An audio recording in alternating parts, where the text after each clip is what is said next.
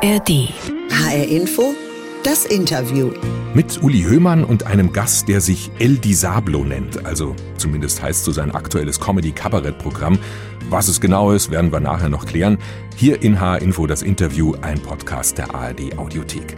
El Disablo, ein Wortspiel aus Disabled, dem englischen Wort für behindert, und Diablo, dem Teufel. Der österreichische Comedian David Stockenreitner. Thematisch soll es bei Humor keine Grenzen geben. Es ist dann nur eine Frage, wie man es aufbereitet. Hallo David. Hallo. Wir duzen uns nur kurz zur Erklärung, weil wir uns kennen von einer Mixed Show, wo wir beide mal waren. Und David, wir sind ja hier im Radio beziehungsweise in einem Podcast, also in einem behinderten Medium, könnte man sagen, weil man uns nur hören kann und nicht sehen. Auch wir beide sehen ja, uns gerade nicht. Ja, das ist manchmal auch ein Vorteil. genau. Wir sind uns nur einander zugeschaltet, wir beide auch. Deshalb möchte ich dich am Anfang mal bitten, beschreib dich doch mal selbst. Also wer bist du, wie bist du, wie siehst du aus? Um, ich bin wahnsinnig attraktiv. Hui. Also wenn ihr das sehen könntet, dann wow. ich habe eine Behinderung, also ich kann den rechten Arm nicht bewegen und das linke Bein ist stark eingeschränkt, also physisch, jetzt nicht intellektuell. Mein linkes Bein ist nicht dumm, es kann sich einfach nur nicht bewegen. Und äh, wenn ihr mich sehen könntet, dann könntet ihr das auch sehen. Also das übersieht man nicht. So Körperbehinderung ist immer ziemlich on the nose, wenn sie denn sichtbar ist. Und sonst habe ich äh, schwarze Locken, grüne Augen. ich bin Stand-up-Comedian mit Behinderung, bin einer von zweien hier in Österreich. Und solange die meisten Comedy- und Kabarett-Clubs nur über Treppen erreichbar sind, wird das auch so bleiben. ja, das ist auch ein Thema, das wollte ich mit dir noch ansprechen. Zunächst mal, sagst du eher, ich habe eine Behinderung oder sagst du eher, ich bin behindert oder formulierst du das für dich ganz anders? Äh, ich ich sage eher, ich habe eine Behinderung. Ich glaube, ich weiß, worauf du hinaus willst. Ob es da äh, politisch korrekte oder gern gesehene Begriffe gibt. Ich glaube einfach, dass viele Weil, Leute da ziemlich verunsichert sind mittlerweile. Ja, ja, das verstehe ich auch. Also ich bin da nicht so heikel. Ich bin nicht jemand, der so Begriffe so auseinander glaubt, sondern mir ist es ziemlich gleich, aber ich glaube, so wie bei vielen anderen Sachen auch, sollte man Menschen mit Behinderung, sage ich jetzt einmal, vorher fragen, wie sie genannt werden wollen. Dann mhm. ist man auf der sicheren Seite. Gibt es Begriffe, Formulierungen, die dir am liebsten sind oder welche, die du besonders blöd findest? Also besonders blöd finde ich äh, Mensch mit besonderen Bedürfnissen. Warum? Weil eine Behinderung deine Bedürfnisse nicht besonders macht. Im Endeffekt hat man trotz Behinderung die gleichen Bedürfnisse wie jeder Nichtbehinderte auch. Und dann gibt es noch einen Begriff, den ich sehr, sehr blöd finde. Dieser Begriff lautet andersbegabt. Und um fair zu bleiben, ich habe diesen Begriff noch nie live erlebt. Also ich kenne ihn wirklich nur geschrieben. Ich habe noch nie jemanden getroffen, der dumm genug wäre, den Begriff tatsächlich zu verwenden weil anders begabt irgendwie, das, das, das geht sich nicht aus. Das suggeriert nämlich, wenn man eine Behinderung hat, dadurch automatisch aus dem Nix heraus einfach so eine andere Begabung dazu bekommt. Und das stimmt einfach nicht. Man braucht nicht mit aller Gewalt versuchen, einer Behinderung einen positiven Spin zu geben, finde ich. Mhm. Dein aktuelles Soloprogramm heißt El Disablo, ein Krüppelspiel im Untertitel.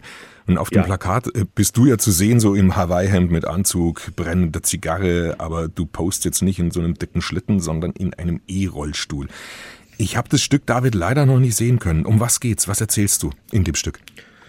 Ähm, es geht im Großen und Ganzen darum, dass man Menschen mit Behinderung äh, zutrauen soll, dass sie verschlagen und hinterhältig sein können. Das wäre ein wichtiger Schritt in Richtung Inklusion.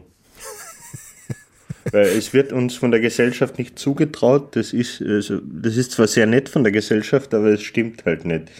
Äh, bestes Beispiel Stephen Hawking kennen wir alle noch, mhm. äh, Astrophysiker und so ziemlich der behindertste Mensch auf der ganzen Welt. Und der war zweimal geschieden. Und du kannst nicht zwei Ehen an die Wand fahren, ohne wenigstens ein bisschen äh, ein Arsch zu sein, glaube ich. Und da hat er bewusst oder unbewusst einen wichtigen Schritt in Richtung Inklusion gesetzt. Also du, du meinst so diese Unterstellung, ein Mensch mit Behinderung muss automatisch ein Gutmensch sein? Ein guter Mensch, ja. Oder ein guter Mensch. Und das ja. ist nicht so. Wie muss nicht bei, so sein. Ne? Wie ist es bei dir? Also, ähm, ist immer unterschiedlich. Aber also mir geht es darum, behinderte Menschen sollen auch schlechte Menschen sein dürfen, wenn sie das sein wollen. Ist das jetzt eher Stand-up-Comedy oder Kabarett oder Ja, das ist eher Stand-up. Also ich bin nur ich mit einem Mikrofon auf der Bühne und sonst nichts. Also es gibt keine Lichtwechsel, es wird nicht gesungen, es gibt keine Einspieler, es gibt keine vierte Wand. Also das heißt, das Publikum wird immer direkt angesprochen und das ist so das, was Stand-up ausmacht. David, ich habe mal einen kurzen Ausschnitt aus deinem vorherigen Programm dabei. Down hat das geheißen. Der ja. Ausschnitt hat jetzt nicht die beste Tonqualität, aber ich habe den trotzdem gewählt, weil ich finde, da wird so deutlich, auf welche Art du Comedy machst über deine Behinderung. Hören wir einfach mal kurz. Ich bin mit dem Auto von der Polizei aufgehalten worden. Der Polizist fragt mich, wissen Sie, wie schnell Sie gefahren sind? Ich zeige ihm ganz schnell meinen Behindertenausweis und mache und er sofort, na, na, Entschuldigung, Entschuldigung, entschuldige der Herr, habe ich nicht gewusst, Entschuldigung, fahren Sie nur weiter gegen die Einbahn, passt schon. Der Polizist hat dann gesagt, ich habe Sie eigentlich nur angehalten, weil ich Sie darüber informieren wollte, auf Ihrer hinteren Stoßstange, da hängt ein Kind, soll ich das für Sie entfernen? na, na, passt schon, das ist meins, das nehme ich mit ab. Kennst du solche Situationen aus dem wirklichen Leben, wo sich Behinderte so mit ihrem Behindertenausweis rausreden? Ja, Erzähl. um, ähm, ja, das, das, das gibt's, oder zumindest kann man sich mit dem Behindertenausweis einige Vorteile verschaffen. Soll man ja eigentlich auch. Ja, ja, weil dafür ist er ja da und warum nicht? auch in der Polizeikontrolle? Äh, ja, ja, auch da. Oder bei der Ticketkontrolle in den Öffis oder. Selber schon mal gemacht? Ja. ja. Und kein schlechtes Gewissen deswegen. Na, birgt ein gewisses Risiko, aber wenn es funktioniert, ist es eine Riesengenugtuung. okay, also das ist im Grunde so die, die Botschaft, die Kernaussage von deiner Comedy, von deinem Stück, was du machst. Also Menschen mit Behinderung sind ansonsten leider auch wie alle anderen und es gibt halt solche und solche. Ja, mit allen guten und mit allen Schattenseiten. Das ist jetzt dein drittes Programm, ne? Ja, also offiziell ist es das zweite, weil das allererste hat kaum jemand gesehen. Aber in allen Programmen hat bisher ja deine Behinderung eine sehr große, eine zentrale Rolle, würde ich mal sagen, gespielt. Es geht jetzt ja. nicht nur darum, es geht nicht nur darum, aber sehr stark. Nein, nein, das ähm, auf keinen Fall. Es geht nicht nur darum, aber spielt schon eine große Rolle. Jetzt mal nach vorne in die Zukunft gedacht. Wird das bei allen deinen Programmen so bleiben, so bleiben müssen, zwangsläufig, weil die Behinderung nicht thematisieren geht einfach auch nicht? Oder wie denkst du darüber? Ja, also wenn ich mich entscheiden müsste, dann wird es so bleiben, weil so eine Behinderung einfach wahnsinnig viel Stoff gibt für Comedy, weil sie ja immer auch ein Teil von mir sein wird. Und da wäre es eigentlich kontraproduktiv, sie nicht zu thematisieren. Mhm. Welche Frage zu deiner Behinderung kannst du nicht mehr hören? Ja, das ist eine äh, gute Frage. Also äh, die Frage, wie gehst du mit deiner Behinderung um, mhm. die äh, kann ich nicht mehr hören. Also ich habe das für mich so geregelt, dass ich mir selber einrede, dass alles, was ich aufgrund der Behinderung nicht tun kann, sowieso ein Blödsinn ist.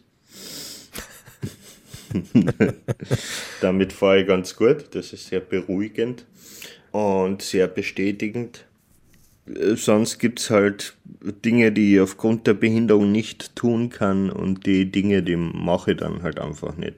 Und andersrum ja. gibt's ähm, auch zum Beispiel eine Frage zu deiner Behinderung, die dir einfach noch nie jemand gestellt hat? Und das dich auch wundert, warum eigentlich keiner das, das dich fragt? Ähm, ist es cool, eine Behinderung zu haben? Inwiefern? Ja. Das musst du erklären. Es ist insofern cool, dass man gewisse Sachen nicht machen muss. Also wenn jetzt zum Beispiel irgendwo zum Essen eingeladen bin und der oder diejenige ist dann am Abwaschen oder so und dann frage ich, soll ich da helfen? Dann sagen die meisten, na, na, bleib nur sitzen. Und das ist dann schon sehr entspannend. Da denke ich mir dann immer so, yes. Aber du hast es immerhin angeboten. Ne? So. Ja, ja, ja, ja. Genau. Ja, anbieten sollten wir es schon. Es ist nur, wenn dann jemand das Angebot annimmt, dann denke ich mir immer, hätte ich doch bloß nichts gesagt. David Stockner-Reitner ist heute zu Gast in H-Info das Interview. Kabarettist, Comedian aus Österreich, der seine körperliche Behinderung immer wieder zum Thema macht auf der Bühne. David, geboren bist du 1990 in Villach in Kärnten. Die mhm, meisten, die meisten Deutschen. In Österreich, ja. Genau, das ist in Österreich. Die meisten Deutschen kennen das Städtchen wahrscheinlich nur, weil es an der Tauernautobahn liegt. An was denkst du, wenn du an Villach denkst? An eine äh, sehr behütete Kindheit, aber auch an eine Kindheit, wo, also ich bin größtenteils unter nicht behinderten Leuten aufgewachsen, also unter nicht behinderten Kindern. Und wenn dann Sport anfängt, eine Rolle zu spielen, dann fühlt man sich relativ schnell ausgeschlossen, ohne dass man bewusst ausgeschlossen wird. Mhm. Weil es gibt so eine Art unbewusste äh, Exklusion.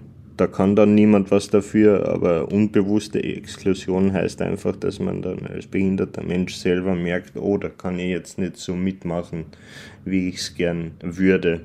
Und das kann einem schon einen ziemlichen Knicks in die Gefühle reinmachen.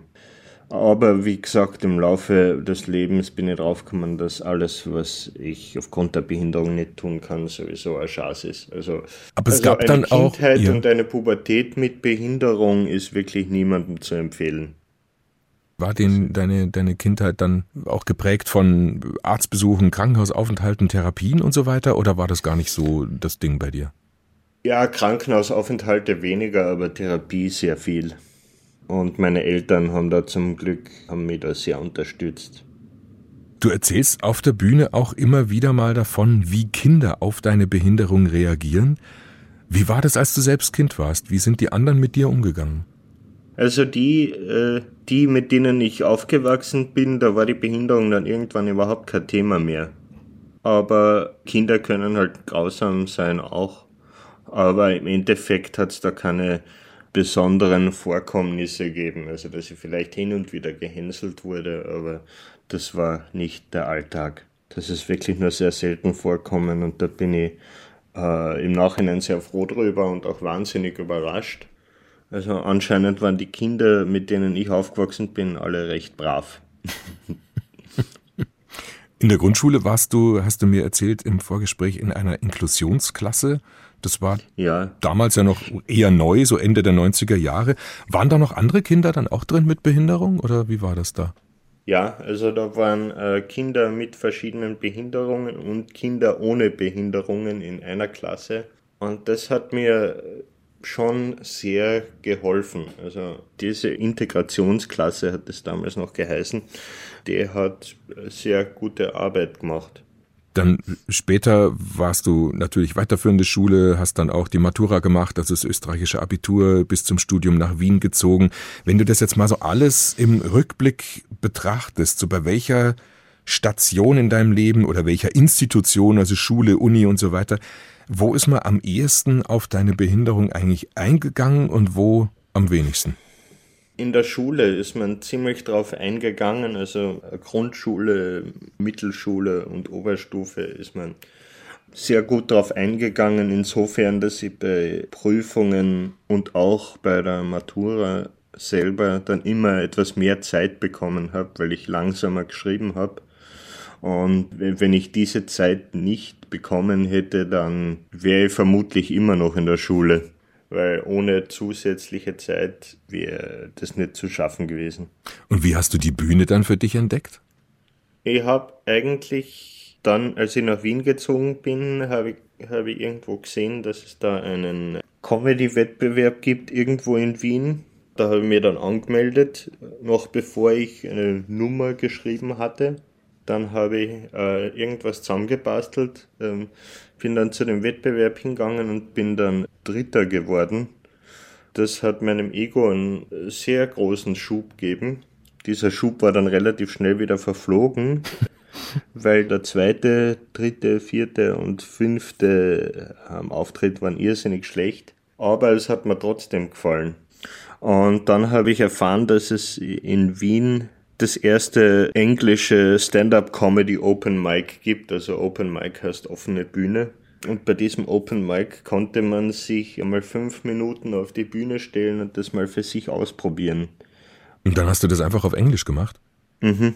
Weil Ja. deutschsprachig äh, gab es keine offene. Deutschsprachig ga, gab's, gab's als Stand-up damals noch nicht, na. Ja, ist auch verrückt. Wie hast du dich dann da so gefühlt in diesem ganzen Umfeld? Also, dass man merkt irgendwie so, ähm, hey, das ist mein Ding und ja, ich könnte mir das vorstellen, das weiterzumachen, ist ja das eine, aber man muss sich ja auch in so einem Umfeld Comedy, Kabarett, Szene, österreichisch, deutschsprachig ja irgendwie auch wohlfühlen. Wie bist du da aufgenommen worden als Mensch mit Behinderung?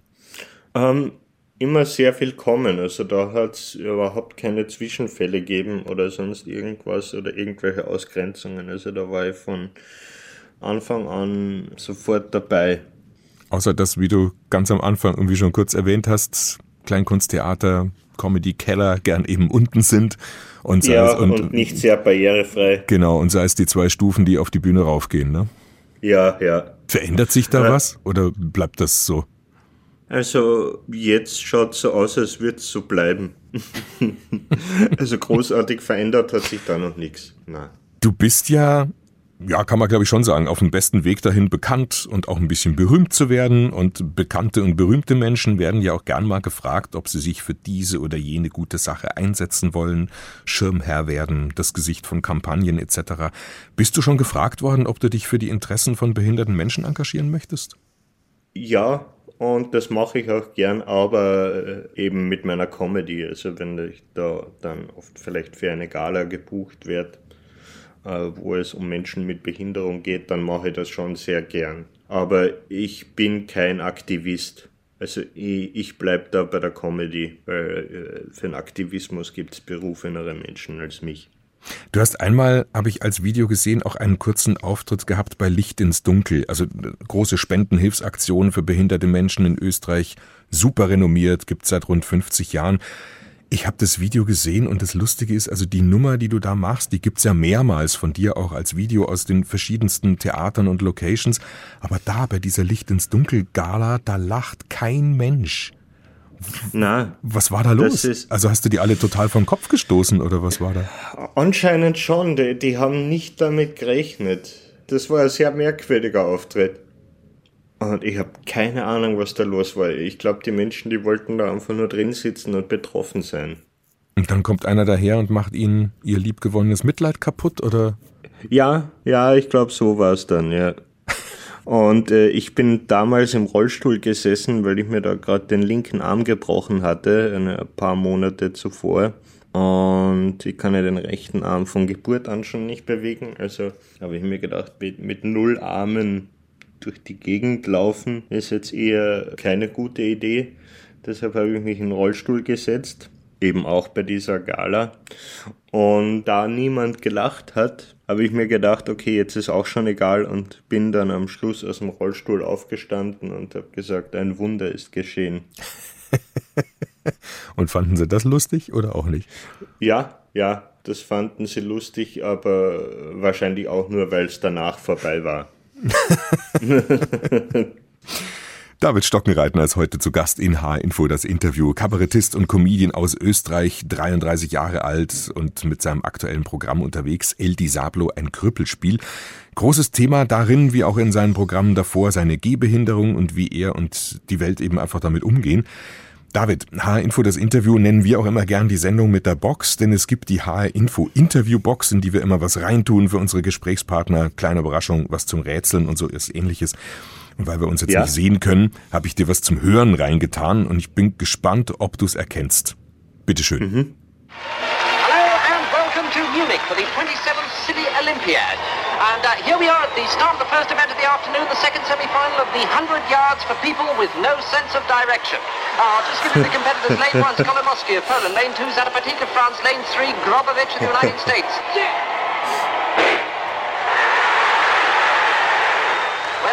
Was fun, wasn't it? But now over to Hans Clay for the start of the marathon for incontinence. And here we are at the 3,000 meter steeplechase for people who think they're chickens. There's Samuelson of the United States, and over there is Kowalski of East Germany. He's been a Rhode Island Red now for the last three Olympics. There's the referee trying to get them going, but he's frightened them. There's the leader, Abe Siegel of Canada.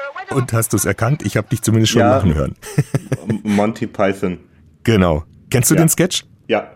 Ja, Silly Olympics aus der Serie Flying Circus, genau, ist schon gut 50 ja. Jahre alt, von 1972. Monty Python war einfach großartig. Genau, ich habe gelesen, du bist durchaus so, ähm, also zählst das zumindest zu deinen Vorbildern, oder? Ja, also ich hab's irrsinnig gern. Also das ist alles extrem witzig. Also ich, ich könnte jedes Mal weinen vor Lachen.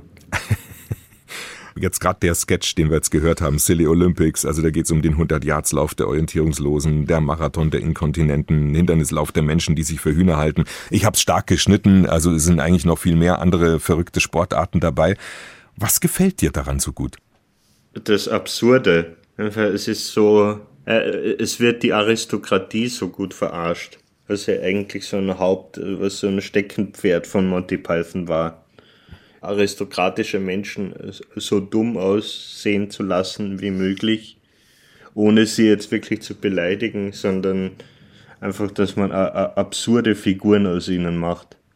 Könnte man diesen Sketch heute noch so machen? Geht der noch? Sich so dermaßen lustig machen über behinderte Menschen?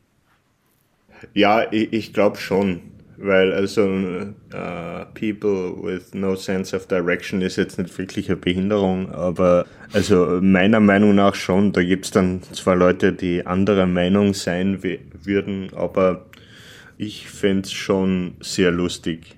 Ist aber vielleicht auch eine Frage, wer es macht, oder? Ist, glaube ich, ein Unterschied, ob du ja. das jetzt machst oder ob ich das jetzt mache auf der Bühne.